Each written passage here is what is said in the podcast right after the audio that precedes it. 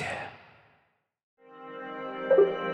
Я люблю выиграть в спящую королеву в Ронтфлит на Фрисексе. Я играю в Roblox уже как с первого класса. Поиграть и пошалиться. Добро пожаловать в другие игры. Подкаст для тех, кто хочет быть ближе к своим детям. Я Саша, мне 32 года, и у меня есть девятилетний Никита. Когда он был маленьким, все было значительно проще. Но сейчас бывает трудно даже поддержать разговор. Мы совершенно из разных поколений, и то, чем он интересуется, выглядит для меня непонятно, а местами и очень странно.